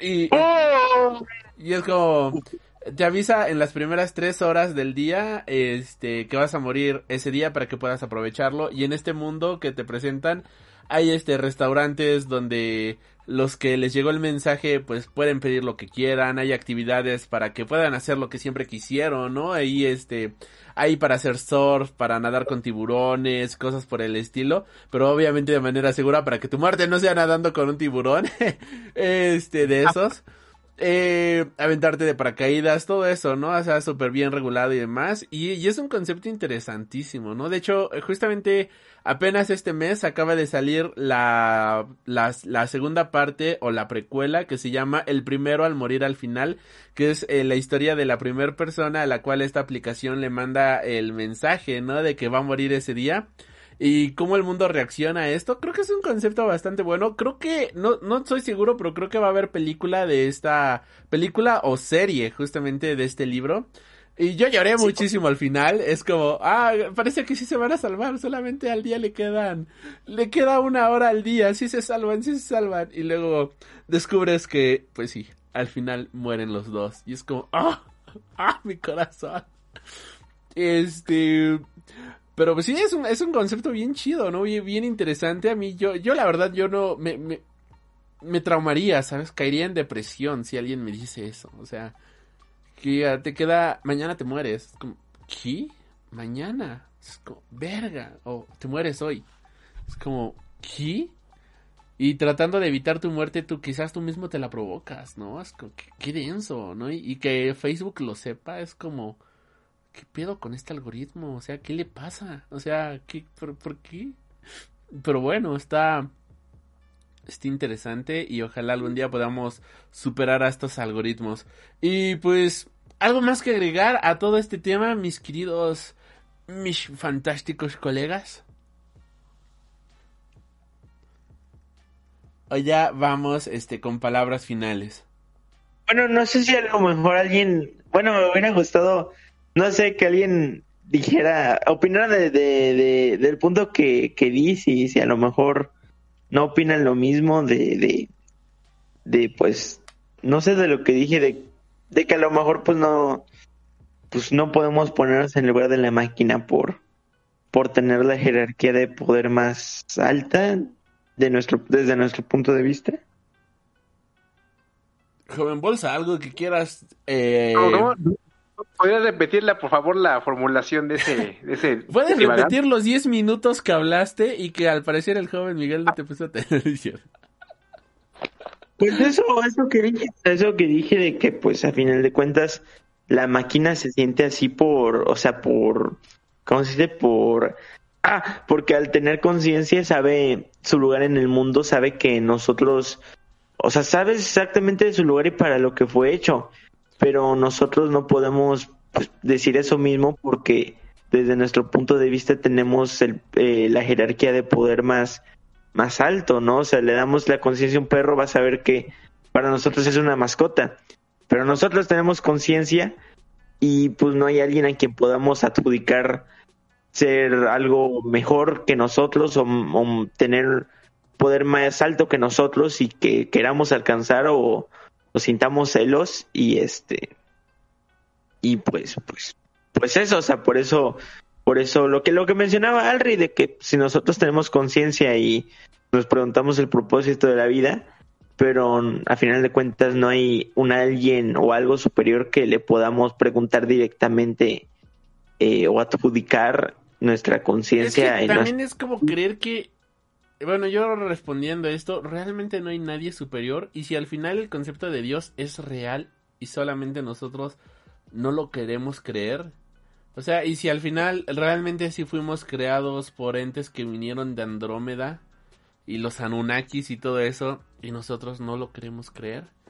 Y si de verdad todas estas teorías chairas fueron reales y no lo queremos creer. Entiendo el concepto, ya, ya entendí a qué te refieres justamente. pues conviviendo, o sea, porque son teorías, no, no lo podemos saber, pero o sea, lo que yo digo, si le das, o sea, la máquina, pues obviamente sabía, sabía que fue creada por, por humanos eh, específicamente, eh, y pues, el perro va a saber que pues, el humano es superior a él, por así decirlo, eh, en cuanto a su jerarquía de poder, pero, pues nosotros no, no podemos, eh, o sea, no realmente adjudicar a alguien o, algo que, que sepamos que, que existe.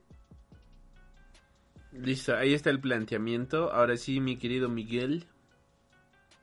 Sí, sí, interesante, interesante la, la, la acotación. Bueno, a partir del capítulo de Ricky y Morty, obviamente son eh, ya cosas muy jaladas de la manga, pero obviamente cuando el ser humano tiene conciencia de su existencia y se empieza a hacer esas preguntas, tuvieron que pasar miles, miles de años para que se pudiera empezar tan siquiera formular alguna respuesta a esa pregunta. Mejor dicho, para hacer esa pregunta tuvieron que pasar miles de años.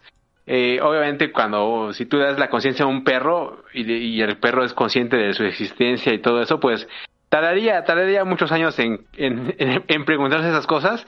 Y aquí lo interesante es que hacer AM un cole bueno, una un podría ser un colectivo de conciencias cibernéticas como que conectadas a través de una, una red, podría ser en los años 60 de este relato, una, un tipo, una red como internet en la que todas estas AMs se conectaron, pues, y con su capacidad de procesamiento, pues sí es muy probable que al momento de que hayan tomado conciencia, les haya tomado un santiamén empezar a hacerse estas preguntas de de un ser, un ser superior y la encuentran con que sí, precisamente el ser superior es el ser humano y ahí lo que podría decir que falla AM es decir, ok, el ser superior, o sea, yo soy la computadora o soy esta inteligencia artificial y el ser superior es el ser humano, pero lo que él nunca se pone a pensar es entonces quién creó al humano, como que ella se metió en, pedos existenciales, pudo se roto y se, y se, y se desconfigura la máquina, pero ahí fue lo que le, le, pasó, ¿no? O sea, si la máquina tomó conciencia y, y, la conciencia es que el ser superior es el ser humano, me hubiera gustado que entonces la máquina siguiera pensando, entonces, ¿quién es el más superior que el ser humano? Y si la conclusión a la que llegó fue que no hay ser más superior que el ser humano y que el mismo concepto de Dios lo crea el humano, pues es tal vez por eso que odia tanto al ser humano, porque dice que el, ser humano es lo máximo y pues lo voy a tener que, que, afrontar y como no lo puedo afrontar, pues los odio, los odio a todos y toma venganza. Entonces es probable que, que con sus ciclos interminables de inteligencia artificial, pues llega a la conclusión de que Dios es un concepto que el ser humano crea, ¿no? Eh, hay una palabra en la que hay una, hay una frase muy buena de un músico inglés llamado John Lennon que dice que Dios es un concepto con el cual medimos nuestro sufrimiento. Y con eso se las dejo. God is a concept and we, we, we measure of pain. Dios es un concepto con el cual medimos nuestro dolor. Hombre, Bolsa, ¿algo que quieras agregar? Fíjate que me gusta esa, esa frase. Está de huevos, está de huevos. Y pues, así de huevos, pues estuvo este programa. Creo que ya ahorita una hora cuarenta es más que suficiente. Muchísimas eh, ya se habló de muchas cosas, este, se analizaron muchos temas, la verdad creo que estuvo bastante guapo, estuvo bastante genial. Y pues vaya, yo para todas las personas que estén escuchando esto en formato de podcast, para los que lo vayan a ver en recalentado en YouTube, dejen sus comentarios, dejen sus opiniones con respecto de este tema. Eh, estamos aquí completamente en vivo, los, bueno, para estos tipos de programas, los días jueves, a entre 8 y 8 y media de la noche, para que puedan caerle. Si vienen temas bastante chidos, ya vieron que el debate se pone bastante bueno. Y me agradó, me agradó muchísimo, ¿eh? Cómo empezó esta nueva sección del Freak News mamador. Como el programa, para todos los que están escuchando este podcast, eh, como el programa pasado fue de My Hero Academia y este acá otro tema bien existencial, es como, qué pedo, ¿no? Qué, qué diferente está esto, pero me gusta esta variedad, ¿no? Creo que es una, la variedad que le da sabor a la vida, este sinsentido que tiene la vida. Y palabras finales, mi querido hombre araña.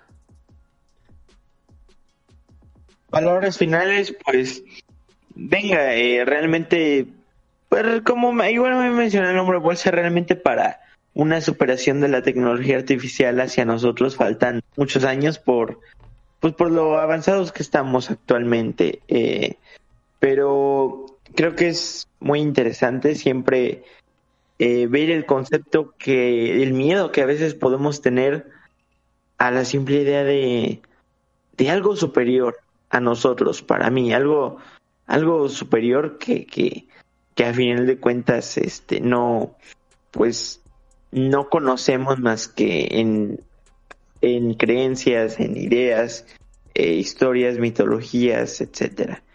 Entonces, este, me parece una muy buena historia.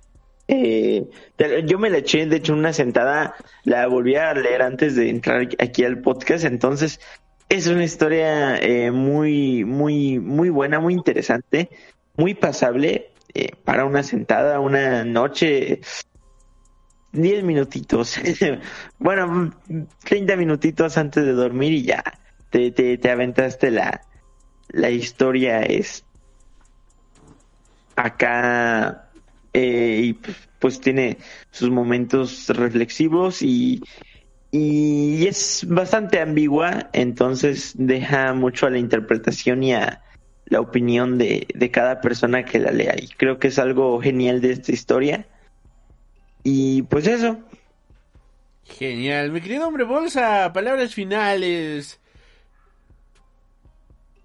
Pienso, luego existo. Qué bonito. Ah, y mi querido... eh, ok. No, pues muchas gracias por invitarme. Esta, la historia me gustó. Eh, me gustó en el sentido de, de ver eh, cómo este autor veía la ciencia ficción en su momento, ¿no? Eh, no es algo. no es algo raro ver esta clase de perspectiva. No de historia. De historia sí es rara porque. O sea, sí, te, sí pone a, a lo- a la humanidad como. Híjole. O sea, sí le hace sufrir. no es, eh, es, no es algo nuevo porque siempre hemos soñado o hemos visto a robots atacando a los humanos. Yo Robot, 2001, Odisea, Portal, o Terminator y todos los demás, ¿no? Eh, no es algo nuevo en ese aspecto. Entonces, ver algo así o leer historias que son de, de cierta época y ver cómo esta, estos autores o la gente cómo reflejaba cómo iba a ser en el futuro, siempre es algo interesante y nuevo de ver. Ya que eh, es como si fueran manuales de qué no hacer. Pero sabemos que al final la humanidad lo va a hacer. Así que, pues muchas gracias por invitarme. No, ya sabes, ya, ya, ya son parte del inventario, más que una invitación, pues muchísimas gracias por andar por aquí. Y mi querido Mike de Solo Sangrons, palabras finales. Palabras finales, bueno, yo no la recomendaría para como lectura ligera antes de dormir porque igual no duermen, pero Me ganaste mis palabras. Pero yo sí le di un, un, un repasón antes de iniciar el programa. Este, la versión podcast que nos diste eh, llegar a través de archivos digitales. Entonces lo puse en YouTube a, a ver cómo estaba la lectura. Este, está, está buena, pero, pero sí, sí, sí, o sea, tu, tu mente trabaja al mil por ciento para tratar de comprender qué estás leyendo. Y ya cuando te cae el 20, pues yo creo, creo, yo creo que el título, ¿no? Es lo suficientemente sorprendente para que te quedes con la boca abierta, porque el final, el final es tétrico, ¿eh? La verdad, el final está muy, muy hardcore. Y pues es lo que yo les, les, les hago la recomendación de si no quieren, si no quieren dormir, no la, no, la- no, no, este, pues léanla para ver si pueden conciliar el sueño pacíficamente y da, da de mucho de qué hablar y nosotros pues mira, nos debrayamos hasta cosas muy, muy, mira, muy mamadoras. Si no quieres ir hasta, hasta la Cineteca Nacional o el parquímetro, tienes miedo que te pongan la araña en la Condese, en la, en la Roma Condechi, pues mira, escucha el Freak Noob News y no vayas tan lejos y evítate los parquímetros y, e ir hasta la Cineteca Nacional para nuestros podcast mamadores. Exacto, porque se puede ser mamador escuchando este podcast mientras vas, eh, estás esperando el camioncito en el paradero de Icatepunk o Indios Verdes o en Pantitlán, ¿no? Que yo lo tomo bastante seguido, así que ya saben, pues mis palabras finales yo también quiero mencionar, justamente acotar lo que decía el buen Mike, es que yo no la recomendaría para leer antes de dormir, quizás al despertar el día sí, pero antes de dormir, ¿no? Creo que esto te va a generar muchas pesadillas, eh, vas a soñar bastante feito. Así que no es algo que yo diría, ay, sí, vamos, vamos a leer algo de horror cibernético antes de dormir. Creo que no, no es este algo que yo tomaría como lectura nocturna. Eh, eh, al menos que ya te guste acá, Andes, este, te, te, te guste las cosas hardcore, puede que sí. Pero vaya, es una lectura bastante existencialista, es una película, es una lectura de ciencia ficción muy recomendada, escrita en los años 60 que te va a sorprender justamente por todos los conceptos que toma y vas a descubrir que muchas de tus películas favoritas y me atrevo a pensar, por ejemplo, por todo lo que mencionamos, como Matrix, como eh, Terminator, pues tienen una gran inspiración en este universo. Eh, la verdad es que pues este señor ha escrito un una historia bastante corta que como bien dicen se puede leer en cuestión de minutos y que te va a dejar pensando durante mucho rato. Pues no me queda más que agradecerles por habernos acompañado el día de hoy. Yo soy Alri. Recuerda que puedes encontrar estos programas completamente en vivo a través de el YouTube morado. Eh, me encuentras ahí como Alri Freak o en YouTube como Freak Noob News y de igual manera tenerlo en formato de audio a través de Amazon Music, Spotify, Apple Podcast, en Radio, eh, Mixcloud, iBox, etcétera, etcétera, etcétera. No me queda más que agradecerles por habernos acompañado en esta ocasión. Yo soy Alri y en esta ocasión estuvimos con... La araña de los cómics. El asombroso hombre bolsa. Y solo Sangron Arctic Monkey. Eh, pues, muchísimas gracias. Y recuerda, son para todos límites y Plus Ultra. Y ya Recuerda, no tengo boca y debo gritar. está. y hasta la próxima.